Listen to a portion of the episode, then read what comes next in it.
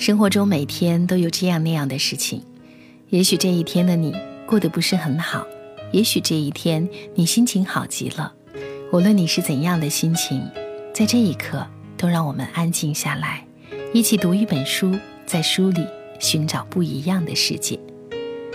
今晚戴戴带你走进的这本书，来自法国作家奥利安·奥杜尔，《替这世界好好照顾自己》这本书里的内容。这篇文章的名字是《把自己的人生取回来》。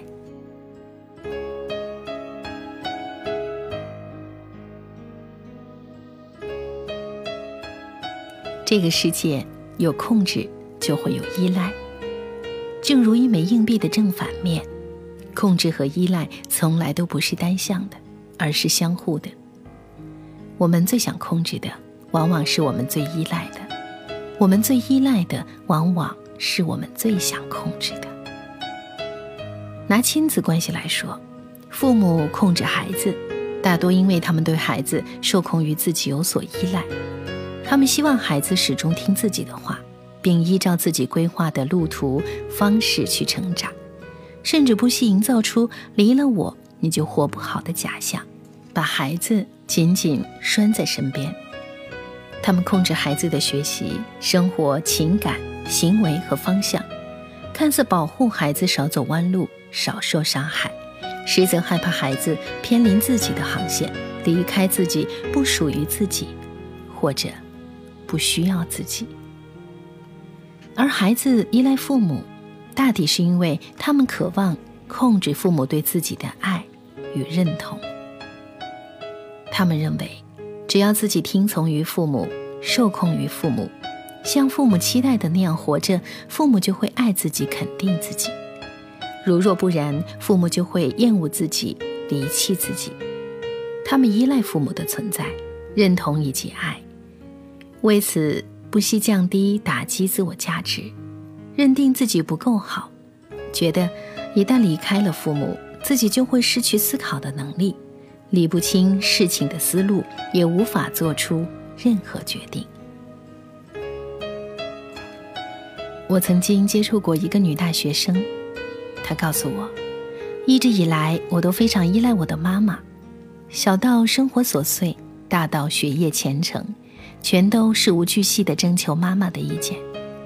我害怕自己处理不好，或者根本没有能力处理自己的问题，所以常常把问题抛给妈妈。等他帮我做出决定。可是随着渐渐长大，我面临很多不得不自己做决定的时候，越是如此，我越想依赖妈妈的帮助，时常被妈妈怎么看，或者妈妈会不会认同我的想法困住了手脚。我一方面依赖妈妈的照顾，一方面又懊恼自己没有能力处理不了问题，也照顾不好自己。我害怕面对这样的生活，感觉自己已经被人生遗弃。这让我不禁反问：你有没有想过，或许你完全具备能力解决自己的问题，照顾自己？我知道，我们一生总会出现那么一个或几个人，只要一想到他，听到他的声音，或是那人在场，我们就会全然放弃自己的力量。变得脆弱不堪，极度渴望依赖和被呵护。我们可能会陷入困境无助，觉得自己无论如何都离不开那个人，只有他才能带给自己真理、智慧和信心。但我想说，我们实在不必给别人那么大的权利，而一点都不留给自己。我们不必放弃自己的力量。对任何人都是如此。别人可能有他们擅长之处，看起来比我们更有信心、更有能力，但我们每个人同样具备与生俱来的能力，可以思考，可以感受，可以解决自己的问题，可以照顾自己。我们并没有受困，也不无助。无论我们面对的是谁，无论我们身处何处，或是正在做什么。都可以运用自身的力量来照顾自己。事实上，依赖跟控制一样，是因为我们没有清楚界定自己的权利和职责范围。在我们看来，自己与被依赖者的关系是彼此相容，你中有我，我中有你。正如这位女大学生，她觉得自己和母亲是一体的，母亲的态度就是自己的态度，母亲的决定就是自己的决定，所以甘愿放弃自己的力量，不去自己思考、感觉，也不解决自己的问题。他依赖母亲，仰仗母亲替自己拿主意，丝毫没有意识到自己的个人界限正在逐渐丧失，更甚者。他主动邀请母亲进入自己的界限，安排自己，控制自己，却常常在事后懊恼：为什么感觉自己被人生遗弃？要知道，生活从来不会将我们遗弃。如果真有遗弃，那也是我们自己遗弃了自己。我们遗弃了自己的界限、自己的力量以及自己的能力。我们不相信自己，不关注自己，不呵护自己。我们没有一个健全的界限，无法分辨哪些是我们对自己、对别人的真正责任。无论是母亲还是女大学生，他们都应该各自清楚哪些是自己的问题，哪些不是，或者哪些问题我必须自己处理，哪些问题我没有权利干预。期望别人来承担自己人生和行为的责任是不对的。我们每个人。都必须各自解决照顾自己的难题。说一个我女儿的例子，自从他开始上学，起床就成了老大难的问题了。每天他都格外的嘱咐我，第二天一定要叫他起床。起初我信守约定，到点就敲他房门，来回喊个三四遍，才能勉强把他从床上提溜起来。然后火急火燎的收拾东西送他上学。但时间一长，我发现女儿对我产生了极强的依赖，他俨然把我当成了人肉闹钟。如果哪天没有叫他，他当天准会迟到。长此下去，我发觉女儿越来越离不开我了。所以某天饭后，我告诉她，我们需要谈谈了。我对她说。从明天开始，我不会叫你起床，你要自己起。女儿吃惊地看着我，为什么？因为起不起来床是你的问题，并且你不应该试图通过把责任转嫁给我，借助让我叫你起床来逃避自己的问题，这是不对的。你依赖我，就会想，如果自己没按时起床，那也是妈妈害的，却不会想自己起不来床是自己的问题。自己迟到挨批也都是自己应该承受的责罚。我接着说，我相信你有能力自己起床，只要你能承担自己起床和不起床的全部后果和责任，就一定能够凭借自己的力量解决掉赖床的毛病。每个人务必要各自解决自己人生的问题，无论什么时候。试图推脱、回避和指责，都是一种依赖。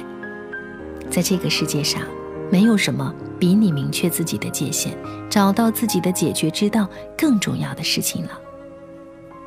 我们不必无助地呆站在原地，而是应该从别人的手中拿回自己的人生，相信自己，依赖自己，以自己为中心，呵护自己的界限，掌握自己的力量。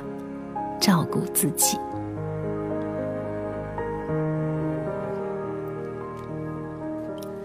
以上就是今天的带你朗读，谢谢你的收听。如果你对这样的文章有自己的独到的看法，或者有自己的故事想和我一起分享，你都可以通过节目的微信公众平台“带你朗读”和我交流沟通。带是不可取代的带。祝你晚安，好梦。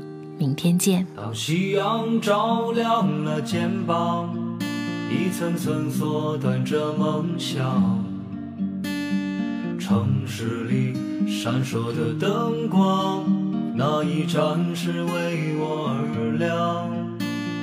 命运啊能否改变思想给我不会坠落的翅膀。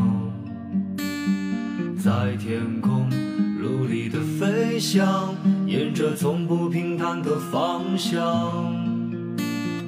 当我高举理想的火炬，天空却刚好下起了大雨。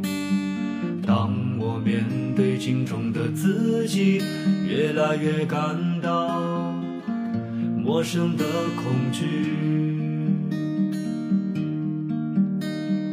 当我立志要改变世界，才发现世界已改变了你。当我不再年少和轻狂，是否还拥有追梦的勇气？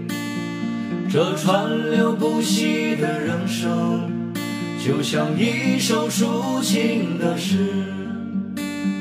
曾经写下千言万语，最后还是一张白纸。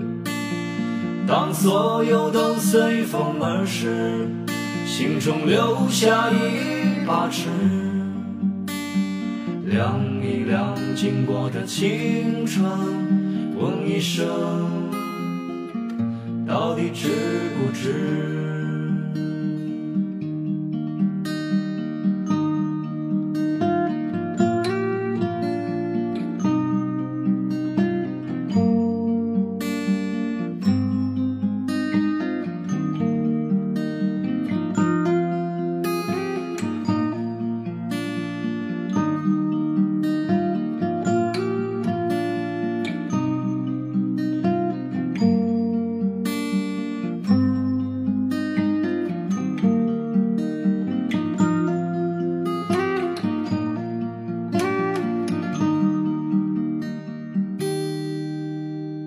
夕阳照亮了肩膀，一层层缩短着梦想。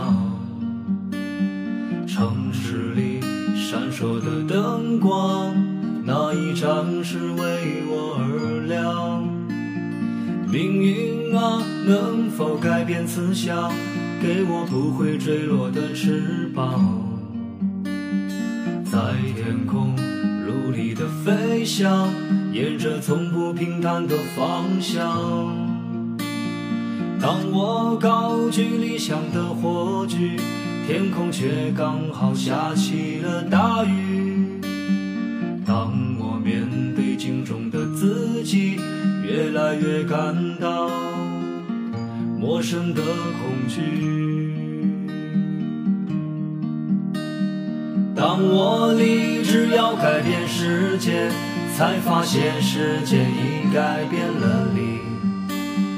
当我不再年少和轻狂，是否还拥有追梦的勇气？这川流不息的人生，就像一首抒情的诗。曾经写下千言万语，最后还是一张白纸。当所有都随风而逝，心中留下一把尺，量一量经过的青春，问一声，到底值不值？问一声，到底值不值？